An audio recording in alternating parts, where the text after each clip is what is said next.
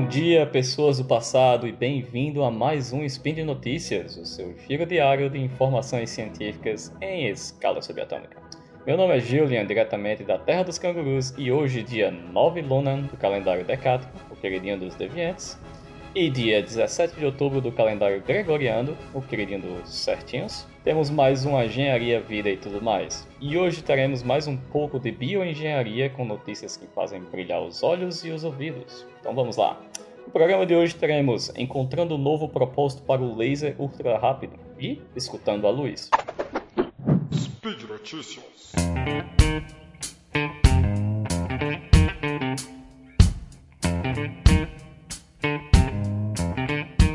Ainda no clima de bioengenharia do episódio passado, dessa vez falando de um dos nossos cinco sentidos, no primeiro caso será a visão, essa notícia é publicada no site asme.org em setembro de 2018. Para quem não conhece, a ASME é a American Society of Mechanical Engineers. Seria o CREA dos engenheiros mecânicos americanos, porém com bastante mais importância, pois muitos padrões e regras e testes são baseados em regras da ASME. Então, o, vamos lá, o Sinisa Vukelic, professor do Departamento de Engenharia Mecânica da Universidade de Colômbia, vamos lá, Engenharia Mecânica, contribuindo mais uma vez com a biologia, com a medicina, atribui a direção de sua carreira a uma mistura de interesse e acaso, assim como todos nós. É ter interesse em uma coisa e, coincidentemente, esbarra em uma pesquisa.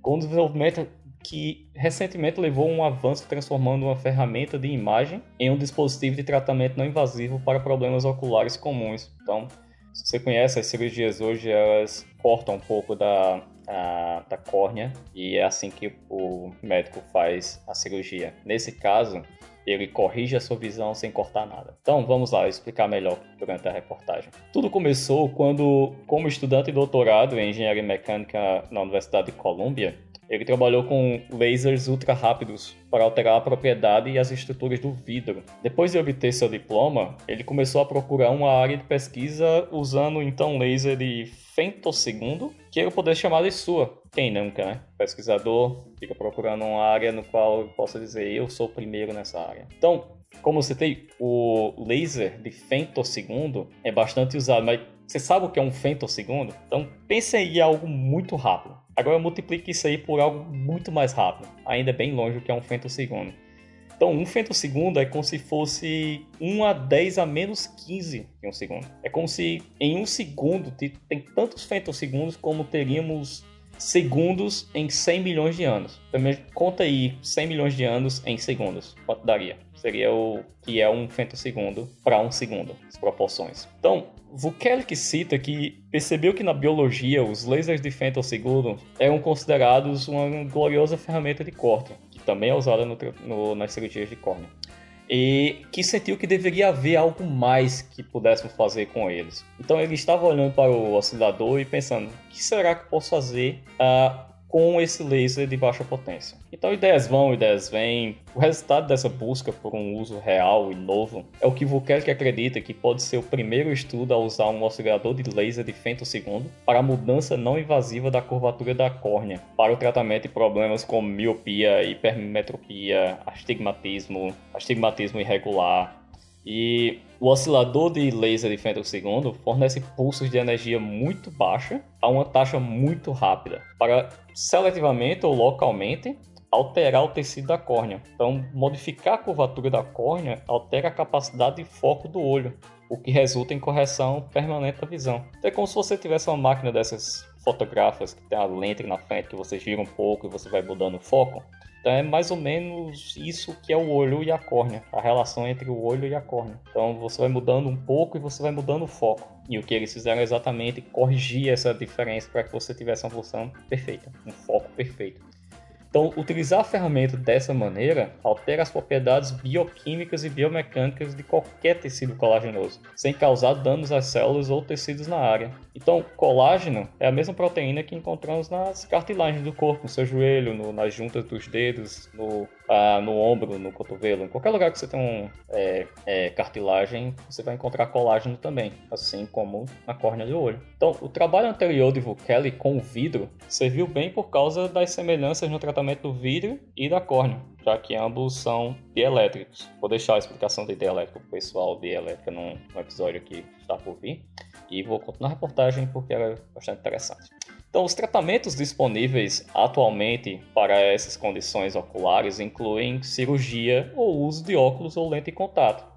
Então, a cirurgia, como eu falei antes, ele usa um cortezinho, vai lá e corrige. Então, é invasivo. E o óculos e a lente de contato é algo que incomoda muitas pessoas. E, embora a, taxa, a cirurgia tenha uma taxa de sucesso relativamente alta, ela não pode ser realizada em todo mundo. Então, além de não poder ser em todo mundo, ela ainda tem os riscos pós-cirúrgicos associados a qualquer procedimento invasivo. Então, além disso, vocês sabiam que a miopia está atingindo proporções epidêmicas, como outras epidemias que a gente encontra?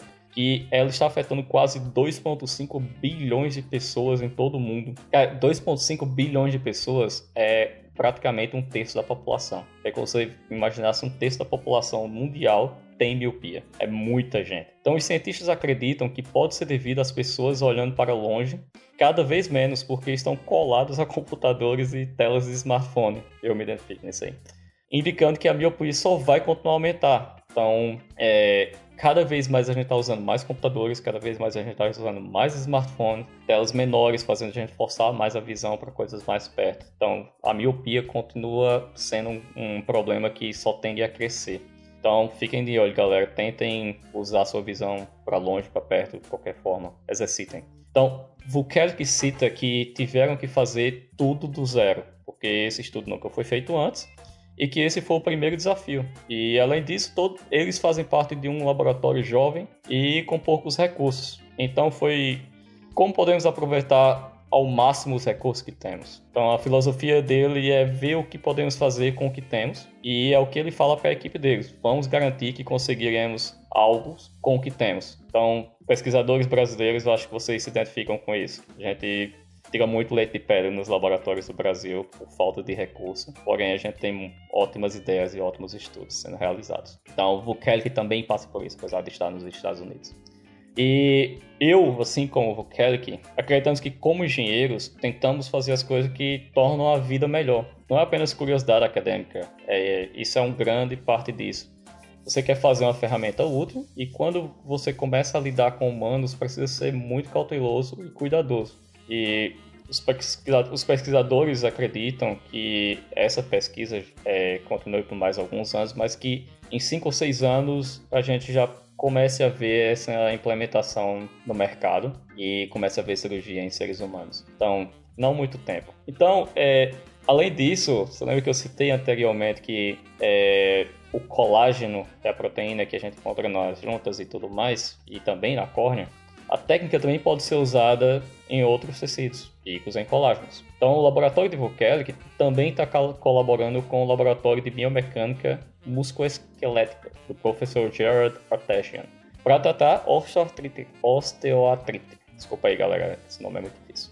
Então, é interessante que com o olho eles enrijecem a córnea em lugares diferentes para ajustar, ajustar a curvatura e conseguir a visão correta. Porém, com cartilagem, eles usam a técnica para endurecer a cartilagem para que ela dure mais tempo. Então, a curvatura não é tão importante nesse caso. Aparentemente, a técnica é mais simples e os resultados são tão bons quanto. Então, galera, como vocês podem ver, essa técnica é, entra para a lista de possíveis soluções para meu joelho e minha visão. Então eu uso óculos e, como eu falei no episódio anterior, qualquer coisa com um joelho novo eu estou aceitando. E nesse caso eu mataria dois coelhos com a laserzada só. Piadinha barata, mas tudo bem segue nesse momento é que pesquisa linda e que pensamento bonito desse pesquisador. E, tipo, tem aqui a minha pesquisa, o meu conhecimento, tem aqui o meu laboratório, não tenho muitos recursos, porém eu quero fazer algo importante, eu quero fazer algo que possa mudar a vida das pessoas. O que eu posso fazer? Vamos lá, vamos desenvolver algo com o que a gente tem e mudar a vida das pessoas. Isso é um pensamento muito bonito. E eu admiro muito pesquisadores, pessoas que pensam dessa forma. Ok? Vamos lá, galera. Continuem pensando e encontrando soluções para o dia a dia. Ok? Vamos lá para a nossa segunda notícia. E na nossa segunda notícia falaremos de mais um dos nossos sentidos, a audição. Por ser um amante da música e de sistemas de áudio de alta definição, o sonho da audição biônica perfeita ainda vive em mim. Então, como qualquer pessoa que está envelhecendo, minha audição vai diminuindo. Porém, eu ainda tenho esperança que conseguirei ter audição biônica e conseguir voltar a escutar perfeitamente em um futuro muito próximo. E essa notícia me dá um pouco de esperança. essa notícia também foi publicada no site da ASME, da Associação Americana de Engenheiros Mecânicos, em setembro de 2018. E pesquisadores de bioengenharia estão trabalhando para aliviar a carga da perda auditiva. Vamos lá? Eu pensei literalmente, com uma nova geração de aparelhos auditivos que usam luz em vez de eletricidade para acionar a resposta auditiva. Se você nunca ouviu falar, esses aparelhinhos que as pessoas que estão perdendo a audição usam no ouvido, eles dão um sensor elétrico. Então, estimulação elétrica, vamos dizer assim. Então, a gente vai falar um pouco mais na reportagem. Então, os defensores da tecnologia acreditam que as abordagens baseadas na luz podem ser um grande passo à frente da prótese auditiva, superando até o mesmo o desempenho dos implantes cocleares. Implantes cocleares é um implante dentro do é, caracol interno do ouvido. Seu ouvido tem um, uma parte dele que é em formato de caracol e esse é chamado de cóclea, tá? Então existem implantes cocleares que é considerado a tecnologia mais de ponta da atualidade. Então, você sabe mais um ponto de curiosidade, como na primeira reportagem. Você sabia que, segundo a Organização Mundial de Saúde, a deficiência auditiva incapacitante afeta cerca de 360 milhões de pessoas. Então, isso é cerca de 5% de toda a população mundial. Então, é muita gente, de novo. Não é um terço como a população anterior, mas 5% ainda é muita gente. Então, os aparelhos auditivos convencionais que amplificam os sons ambiente podem ajudar muitas pessoas, mas não funcionam para todo mundo, claro nem tudo funciona para todo mundo. Com cerca de 500 mil usuários em todo o mundo, os implantes cocleares levaram os aparelhos auditivos a um novo nível. Eles trabalham transformando sons em sinais elétricos, separando-os por frequência e transmitidos a uma série de eletrodos colocados cirurgicamente dentro da cóclea, que é, como eu falei antes, a uma câmera oca em forma de caracol dentro da orelha interna. Os eletrodos produzem uma experiência sonora estimulando os neurônios auditivos em locais chaves dentro da cóclea. Então, a gente tem alguns neurônios nessa região que eles estimulam com esses, vamos dizer, choques elétricos, tá? E uma comparação bem branda como esse sistema funciona seria como se a tecnologia atual de implante dentro da cóclea fosse uma lanterna onde a luz é espalhada. Então, você tem uma lanterna normal, a luz é bem espalhada, então você ilumina muita área. Logo, o som seria também espalhado porque cada estímulo elétrico compreende uma grande faixa do espectro de frequência sonora. Então eles estimulam uma grande área dentro da cóclea. E a tecnologia demonstrada nessa pesquisa seria como um laser. Então ela é bem pontual, bem direcional. Logo o som seria bem mais detalhado. Então, dê uma olhada no artigo no post desse episódio que a imagem explicativa que possui lá, ela é bem didática e vai ajudar bastante vocês a entenderem como que funciona a cóclea e como funciona a tecnologia atual e essa que está sendo demonstrada. Então, os implantes cocleares foram apresentados na década de 70. Então já tem quase 50 anos de tecnologia sendo evoluída desde então. Porém, as limitações de desempenho persistem por conta da tecnologia de como ele funciona. Então, apreciar música ou entender uma pessoa falando em ambiente barulhento, por exemplo, ainda são grandes desafios para o usuário do implante. Você lembra da parte da lanterna, que ela é bem branda na frequência de sons? Então fica meio que misturado os sons e é difícil a pessoa entender.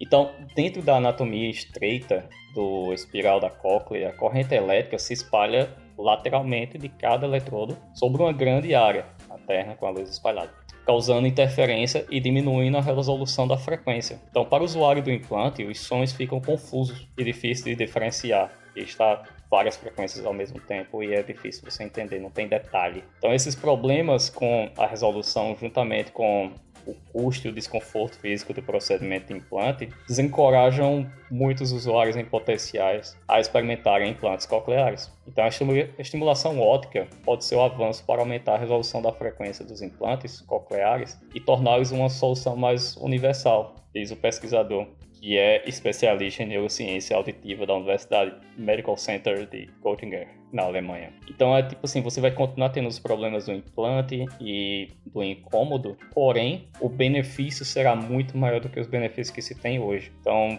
em vez de você ter todo o trabalho que você tem implante, todo o incômodo que você tem implante, e você não conseguir ouvir direito, você vai ter esse incômodo, porém, você vai ter uma audição muito melhor e muito mais detalhada com essa nova tecnologia. Então, Moser é pioneira em uma das duas principais abordagens da engenharia de implante coclear óptico. Seu método combina a técnica de reprogramação genética conhecida como optogenética. Não vou entrar em detalhes porque eu não entendo bastante nada disso, então deixar para os meus amigos de genética explicarem. E com um dispositivo baseado em fibra óptica que transporta pulsos de luz para a cóclea a partir de uma fonte de luz remota. E a outra abordagem principal, como originalmente desenvolvida pelo professor de otorrinolaringologia.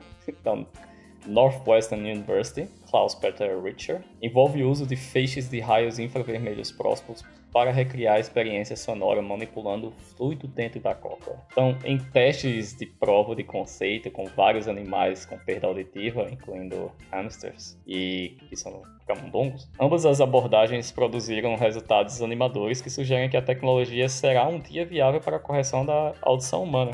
Então, ambas as duas abordagens, tanto a de Moser quanto a de Klaus Peter Richer, foram comprovadas e são viáveis e no futuro próximo podem se tornar possíveis soluções para correção da audição. Então é bastante interessante você ver que a ideia de você estimular a audição através de luz em vez de, é, de elétrica é, pode gerar várias tecnologias. Nesse caso, tem duas abordagens, as duas abordagens se mostraram eficientes e realmente corrigiram a audição de camundongos, que se diz ter é, o ouvido, o formato do ouvido parecido com o do ser humano. Então é bem, bem interessante e eu não vejo a hora dos meus ouvidos biônicos estarem prontos. Então eu acho que essa seria a primeira é, cirurgia para me tornar biônico que eu faria. Então não vejo a hora disso acontecer. E por hoje é só, pessoal. Espero que tenham ficado encantados e olhos brilhantes e ouvidos brilhantes